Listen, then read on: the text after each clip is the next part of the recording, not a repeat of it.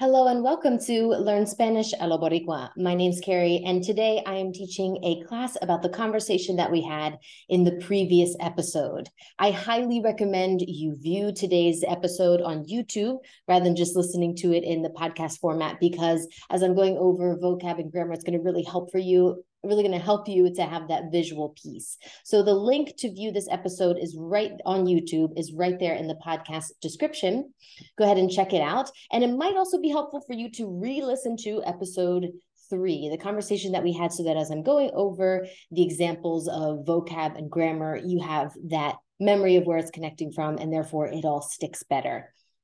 Okay, Let's get into it. As always, we're going to be going over vocab, pronunciation, and grammar that's split into kind of a beginner intermediate example, upper intermediate, and advanced. You'll notice that I don't have just a straight beginner uh, example for grammar because I don't think that this is a beginner friendly podcast. You have to have a little bit of a little bit of experience in Spanish in order to get something out of this. Okay. All right, as always, as I get into the grammar examples, I'm not going to go in depth about the different conjugations that's used, et cetera, if I'm mentioning sort of uh, giving some examples of the verb conjugated. That's on you to do. And as you guys know, as I've talked about in the previous episode, we have, a, I have for you a whole library of resources where you can go and view live classes that I've done on any topic you can think of in Spanish. I go over what the heck it means and how the heck to use it. I don't expect you to know any of these grammar terms coming into these things. I certainly did it. So if you're interested in checking this out, please uh, go to my Spanish with Kerry community. You can sign up two different levels of membership there, and you'll have access in both levels to all of this wonderful information in the resource library. Okay, so let's start off. We start off this conversation talking about what I had learned about nicknames in Puerto Rico. And as you may have heard, the word for nicknames is apodos. That's what is in plural. El apodo, los apodos. Okay, the first word that came up, and we even uh, broke down and defined it right there as we were talking, is a pana, un or una pana. So this wouldn't change uh, whether you're talking about a male friend or a female friend, it would still be pana. What changes is the article in front of it. So if it's a friend of his and the friend is male, I would say un pana. Alfredo tiene un pana, que es un trainer. Uh, if I were to say my girlfriend, it would be una pana. Okay. Eh, el apodo, which you would have also heard us using the word nickname. I was thinking about this before sitting down for this episode. The tricky thing about Spanglish in the first breakdown I did two episodes ago, I talked about using the word chilling. I talked about the use of Spanglish in Puerto Rico. And there's a an upside and a downside, which is that there are some words in Puerto Rico that'll only be used in English. In fact, I've asked Alfredo sometimes, how do you say that in Spanish? He's like, I don't know how to say it in Spanish. they always use the, the English word here. Um, but there's also a lot of words that they'll use both the name, the word in Spanish and the word in English. I think that nickname is a good example. I think you'll both hear nickname and apodo. So it means that you kind of need to know both. I mean, obviously, you already have half of the equation done for you. You know what the word is in English, but it doesn't mean that you can just only use that because you will hear people using it in Spanish. And I think that this is an example that. We're going to come across another one of those uh, in just a few minutes. All right, so know both of these. Apodo is nickname. I used uh, this phrase, nombre de pila. I was kind of proud of myself because I heard this once in a podcast. It was a podcast that I have, again, actually, another shameless plug. Here in the interactive listening practice, I have, we're going to go back. I'm going to go specifically into Puerto Rico. I have these listen these listening activities done just for Puerto Rican Spanish. So in this uh, episode that I recorded and then created a transcript for, etc. I even slowed it down for people uh, to practice their Puerto Rican listening. She talks about, uh, Franco asks her about her nombre de pila, which is your given name. That's where I pulled that from, nombre de pila. And when I was saying that, that's what I thought. Some of these, his uncles, I thought that these nicknames were their real names. I would say real or given name, nombre de pila. Okay, this was a great one that Alfredo used that I hadn't heard specifically like that, but I was so excited to to hear him use it this way. Se presta para eso is how you would say it lends itself well to that or for that, right? He was talking about any name that's long kind of lends itself to a nickname. Se presta para eso. So prestar is the verb for to lend. And se presta, it's it lends itself well. It's happening reflexively. It lends itself well for that. Se presta para eso. I was really excited about this phrase. I'll be adding it into my vocab just so that I see it enough to where I feel like I could use it uh, in a given situation. Se presta para eso. Fun one. Lends itself well for. Okay, then we got into El Carnaval de Ponce. This is what I really wanted you guys to see that, you know, when we're just listening, you don't have the visual piece, you don't really understand uh, what it is that we're talking about with the las máscaras, the, the masks that they make, los cuernos, los dientes, right, the horns and the teeth. This is what los vejigantes look like. Okay, here's a picture from El Carnaval de Ponce. This was from this year. That's what the tarima looks like, the stage.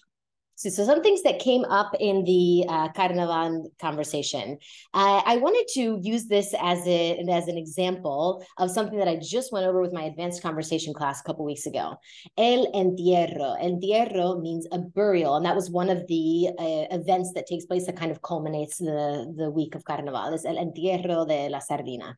Okay. And I want to take this moment because what happens, what I've noticed with some of my advanced students is that they're rolling R's where they shouldn't be, right? When you, you know, that for, let me review the, the rules of rolling R. When an R starts a word, rápido, raro, eh, recomendación, you always have to roll the R when it starts the word. Uh, otherwise, when an R is found in the word, you need to have two of them to roll, or sometimes it needs to happen before a consonant sound, like the word verde, because the R, if you don't roll the R, it sounds like verde. It just gets swallowed, which actually lends itself well, se presta para la L in, in Puerto Rican Spanish. Verde. If I don't roll my R, the tongue will lift. I don't have any air behind it, and instead it becomes an L sound. L sound. Verde. Talde. Okay that's what might happen here. But that's a time where, you know, rule wise, you'd want to roll your R again so that doesn't kind of get swallowed by the consonant.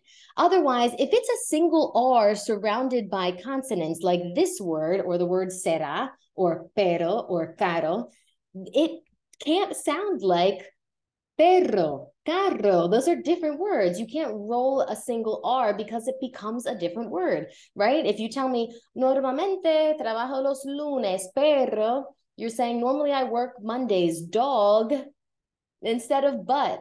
All right, this is happening here. Check out these two examples. So entierro is the bur- burial. It comes from enterrar, the verb to bury, right? There's another verb very close to it, but the only difference is the rolled R sound. Enterrar. Enterarse, it's usually used reflexively, means to find out, okay? So if I said me enterré, me enterré, and I roll my R, I, I'm saying I buried myself.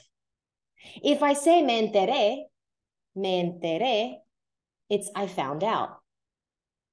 You have to have some discipline over whether you're rolling the R or not. I know that for us, we don't have a rolled R in our language. You might feel like what, what some of my students said, it's like we're exaggerating it so that it comes out well. But you can't when it's not, when it needs to be a single R sound, it needs to sound like what many people compare it to is the two T's in butter, butter, you'll see that the tongue lifts, ladder, re, re. That's what it should sound like. A quick lift of the tongue. Me enteré, pero, será, caro, not car. There shouldn't be a movement of the tongue there. Okay, so entierro is different than, or enterrar is different than enterrar. Enterrar, enterrar. Pero, perro. Caro, carro. Practice with those so that you're making sure that you're not uh, making an, an error like I buried myself when you meant to say I found out.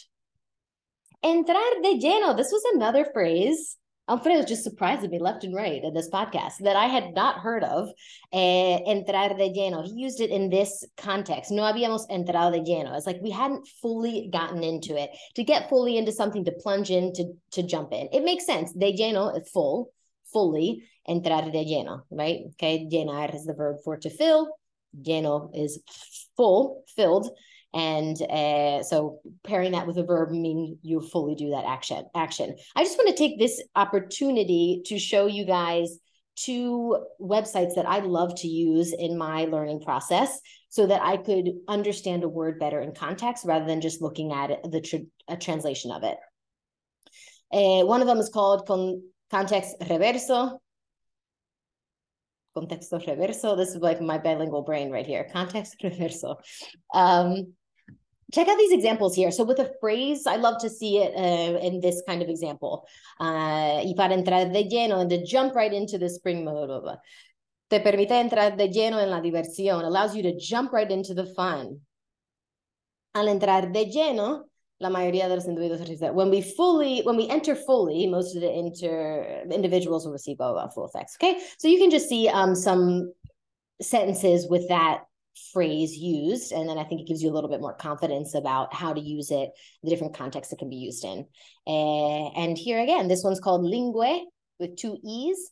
Uh, another great one for looking up phrases or just wanting to see words in context Okay, see a lot of examples here. There's are pulled from different websites, and then you'll see the translation of them offered uh, on that same website. Okay, check out those when you need an, another source of, of example of the concept you're trying to learn. Context reverso and Linguee couple more words that came up in our Carnaval de Ponce. I wanted to, again, this is the same thing I was talking about with the apodo and estación, eh, apodo and nickname. Sorry. When you you will hear famously in, in Puerto Rico, they'll use parking. They talk about how with Spanglish, they'll often give that example. Ah, we say parking instead of estacionamiento. But you will also hear that Alfredo said estacionamiento o estacionar this is one of the examples. I hear you're going to see signs that still have estacionamiento. You're still going to hear people use estacionar, estacionamiento. Yes, también se usa parquear. It's also used parquear. Me parqué. I parked myself over there. El parking, but you're also going to hear an estacionamiento. Just because parking, parquear exists doesn't mean that you can do away with uh, estacionar, estacionamiento in your brain because they will still be used eh, pariciar. He was in the same example when he was talking about, you know, that he was able to find a parking space.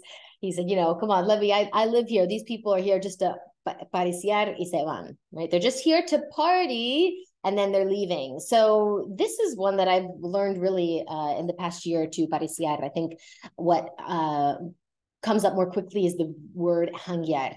And I wanted to clarify too, because I think that we translate that as, we think of it as uh, hangout but hanguear can also have the feeling of to party. So fuimos de hangueo, vamos a hanguear could sound like we're going to party. Whereas in English, you'd never hang out doesn't have the feeling of like going out and having a good time and going to different bars, whatever. Hanging out is more like uh, um, we're chilling in the house, something. It can have both meanings. Pariciar really just means to party. Okay, irse, irse de fiesta to party. I'm so glad that he used this. I love this phrase in Spanish, and I realized I was trying to translate it that we don't really have a similar phrase. Poner el granito de arena, poner su granito de arena. So it's putting in his grain of sand. And what that means is like their contribution, your way of uh, the aportación is a way of saying a contribution. So it's giving your perspective, giving your little bit of effort, giving whatever. You're con- contributing to something is poner el granito de arena. Um, I think the only, the phrase that comes up when you think about translating this would be to put your two cents in, but that's not it because in English, putting your two cents in usually means that you're going to vas a opinar en algo. You're going to put in your, you're going to create an opinion about something, share your opinion about something. Like, how do we make opinion a verb in English? Oh, my poor brain. And you're going to share your opinion about something when you give your two cents. That's not what this means. It means that you're contributing something. You're kind of leaving your legacy. It could be used in that form as well. Poner su granito de arena. It's a nice little expression in Spanish, and it means what your contribution to something is. Your grain of sand. All right, los vejigantes. Check this out. Just like what you'll see. Just like what you'll see in Carnaval máscaras así. Okay, la vejiga, as I already mentioned in the uh, in the podcast, La Vejiga is the bladder, and I um, one of my best friends is from Ponce as well. She now lives in Massachusetts, and she listened to the episode and she said, you know, I, I said I think that this has changed over the years, but what typically the vejigantes used was the bladder of an animal that's been been I guess dried and blown up, and that's what they used to hit people And she said that was still the case. Like when she's, you know, she's around my age, 30 something. And that was still the case when she was uh, early teens, that they were still using la vejiga de un animal. Uh, it's like a hard balloon, basically. Okay. Te daban con. So te daban con la vejiga. They would hit you with. That has 92,058 meanings. Exaggeration a little bit, but does it have nine? 19? Yeah, definitely. And that is eight or 18 too many. Okay. So we would have gone over the best way to, to deal with the verb that is to just learn the different contexts that it's used in. If you try to give it one translation, you're going to get frustrated because you're like, what? How does this mean to give? They gave me, they gave you with something. I don't get it. Okay. Learn the different contexts that it's used in. We've already had quite a few come up just in two classes of this episode. Last week, I told you that darse in the context of a drink is like saying to have a drink. Okay, nos dimos unas cervezas. We had a few drinks. When it's in this context, it always has to be used reflexively. If you don't know what a reflexive verb is, it's not something we really have in English. So go ahead and spend some time with these number of classes that I have on reflexive verbs. There they are. Look, got a live class. I did one with a lab and lecture style just like I'm doing with this podcast. I'm really a fan of the lab and lecture. It's just the nerd in me, the little scientist in me. Okay, we were way further along than this. Let's go back. Sorry, I'm updating my PowerPoint here. We got, okay, that has a lot of meaning. So we saw last week, it has to be used reflexively when you're using it as we had a couple drinks. Nos dimos unas cervezas. Eh, darse can also be used with events or plans to mean that it happens. This also got brought up last week in the episode. No se dio, when we were talking about La Sanse, the uh, street festival that happens in San Juan that marks the end of the Christmas season. No se dio por par de años. It didn't happen for a few years. That's it. No se dio. When you're talking about events or plans, it'll always be used in third person because you're not saying I happened or you happened or they happened. We're talking about an event, a thing. So it's always going to be se dio or se dieron. And it didn't happen for a couple years. Okay. Finally, darle, to hit something. That's what we're seeing in this context. They hit you with. Eh, ah, you could use this if you hit yourself, like you hit your elbow on something. Me di, I hit myself. Me di en el codo. I hit my elbow. Okay, so that can also mean to hit. It's not used reflexively. It would be hit, you know, somebody hit some, well, it could be, I just used it reflexively. Sorry, friends. It would be used reflexively if you hit yourself, right? Like I just said, the example of I hit my elbow, I hit banged my knee on the table, whatever, that happened to me. But if somebody else did the action to you, it's no longer reflexive, right? It's no longer a mirror image type of action. I didn't do it to myself. Somebody hit me. Okay. And this is also used in the context of smoking. Many people with a connection to uh, Puerto Rico also love reggaeton. It's just something that you're going, just a reality, something that you're going to hear in songs. Okay. And the song No Me Conoces de Jhayco, you'll hear this line, no quería, no quería fumar, pero le dio al pen. She didn't want to smoke, but she hit the pen. No quería fumar. She didn't want to smoke, but she hit what had happened to the pen. Boom, le dio al pen. Okay. Why is the le used there? Check out my lesson on indirect objects in the Spanish resource section of Spanish with Kerry Community. All right, I wanted to give an example here of pronunciation. We already know, we talked about last week is will be the, the R for the L. We talked about la R arrastrada, eh, like cajo, or la pajanda. Uh, another letter that's dropped in Spanish will be the letter D. And it's not in Spanish, I'm sorry. In Puerto Rico specifically will be the letter D. Let's listen. Y pues no nos tenemos que preocupar por el estacionamiento, por el parking, que por ese lado pues eso es un plus. Did you hear in the por ese lado? Eso es un plus. Let's listen to the word lado one more time from Alfredo. Estaba bien lleno. Lo bueno es que como nosotros vivimos aquí, pues no nos tenemos que preocupar por el estacionamiento, por el parking, que por ese lado pues eso es un plus. Por ese lado, pues eso es un plus por ese lado. It doesn't sound like lado. And you will hear this also with uh, adjectives, right? Because the way that often you form an adjective is with an ado ending. So, cansado, cansada, emocionado, emocionada, eh, frustrada, frustrado, estresada, estresado. These will all in Puerto Rico sound more like if you're using the masculine form of it, estoy cansado, estoy cansado. Uh, or if you're uh, female, you're using the feminine version of it, you would use estoy cansada. You're not really going to pronounce the D, so you just kind of accent that last. The accent would normally fall here, cansada. But when you drop the D, it ends up being cansada or cansada. It'll sound like that. Estoy cansada, estoy cansado. Uh, so it's the the D just kind of being dropped from that, and that also again comes from the people that settled here from Spain. There are regions of Spain that have this pronunciation. I remember the first time I had this moment of realizing that this comes from Spain was listening to the song El eh, Corazón Partido. Corazón Partido. I'm going to write on the slide. El Corazón Partido. Like that. That's how the name of the song is written. Who's it by? A Spaniard, Alejandro Sanz. Alejandro Sanz. Okay. That should be El Corazón Partido. But from, I'm assuming the region that Alejandro Sanz is from in Spain is the region where they drop the letter D. El Corazón Partido is what it would sound like instead of Partido. It's not just Puerto Ricans deciding they're going to do things this way. It came from somewhere. El Corazón Partido. All right. That is our vocab and pronunciation. Our last section today is going to be going over a little bit of the grammar. I've got our first beginner intermediate uh, example here, and it's something that's uh, kind of curious because you typically learn decir as to tell or to say. He said to me, I said to them, blah, blah. He told me.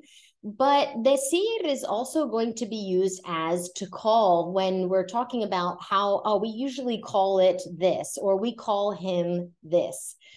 Uh, and you hear that in the podcast in the example when Alfredo says, le dices chu. Or maybe I said that to him. That would make sense. You call him chu. Le dices chu. Okay, le dices, le decimos, le dicen. Uh, you'll see here, I'm just going giving the different example or the different conjugations of decir. You need to check out present tense in order to do this. It's typically gonna, I mean, unless you're talking about somebody in the past, right? Like, oh, we used to call him. This is also often going to happen in the present tense. And you'll and it's important for you guys as Spanish learners to know this because you're going to be hearing it a lot. People will tell you we call it this. And the way that they'll say that most of the time is not using the verb llamar. They're going to be saying le decimos Okay, le decimos blah, blah, blah. We say it this way. Eh, especially if you've learned Spanish more in the formal setting and you use are using different kind of vocab, they're going to say, ah, we don't use that word. Le decimos this instead. Okay, le dices. You call him chu. Eh, we call it, they call it exactly. It'll always be le.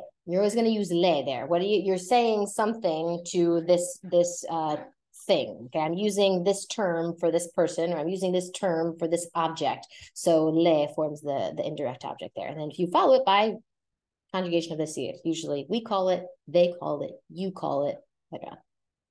In the first time I uh, or a good example of this from early on when I came to Puerto Rico was that I was using an Uber a lot the first couple weeks. I didn't have my car yet.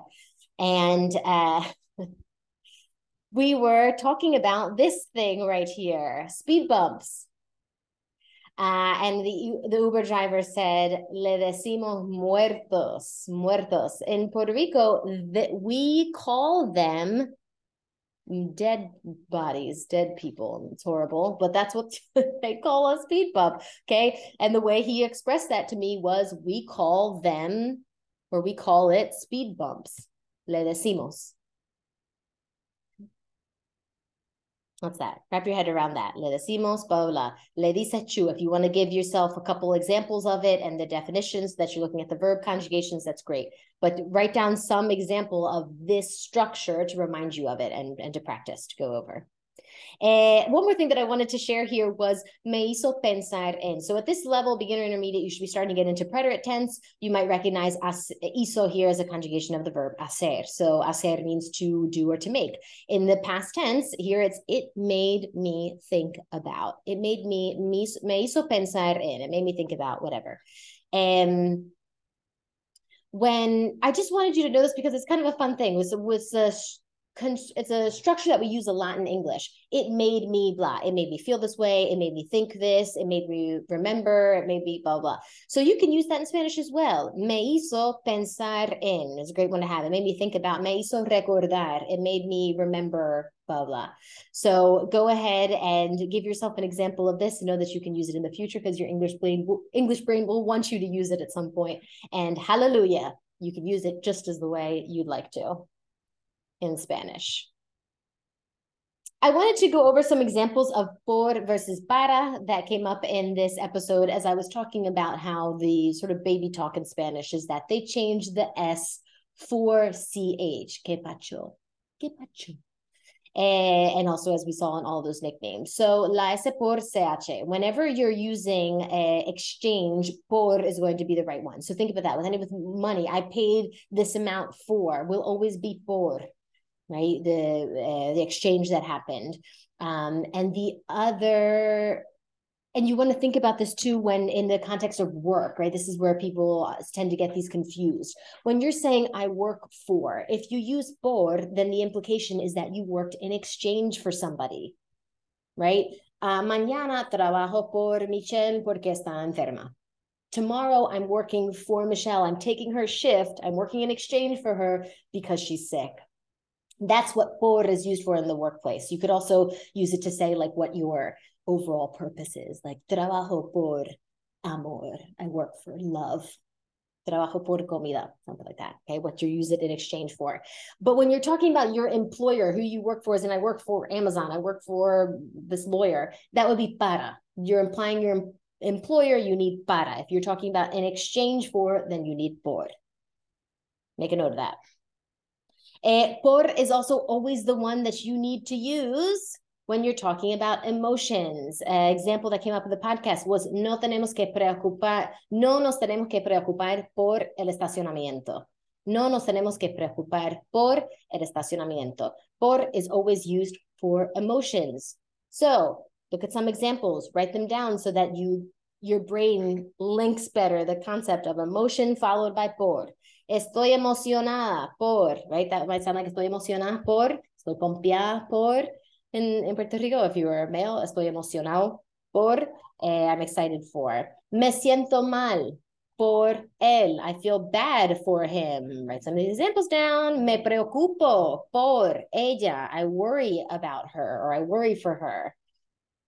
El amor que tiene, el amor que ella tiene por sus hijos, eh, the love that she has for her kids.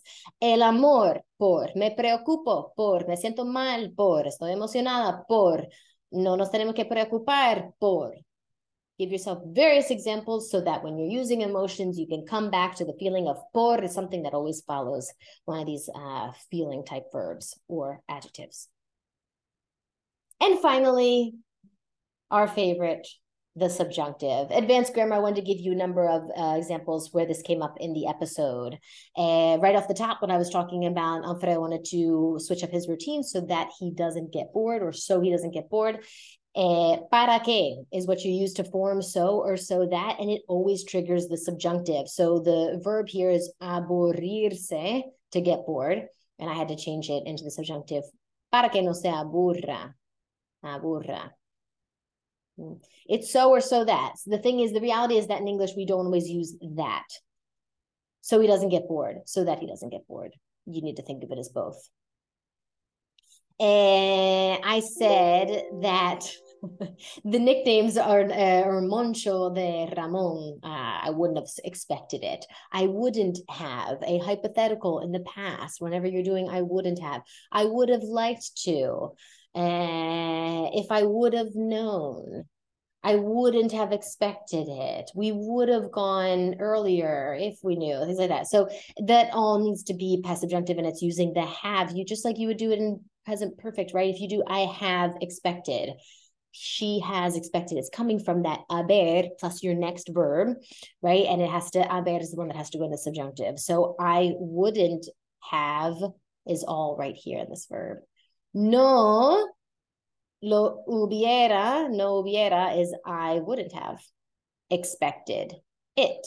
No lo hubiera esperado. I wouldn't have expected it. I could have put it in there to make that a better translation.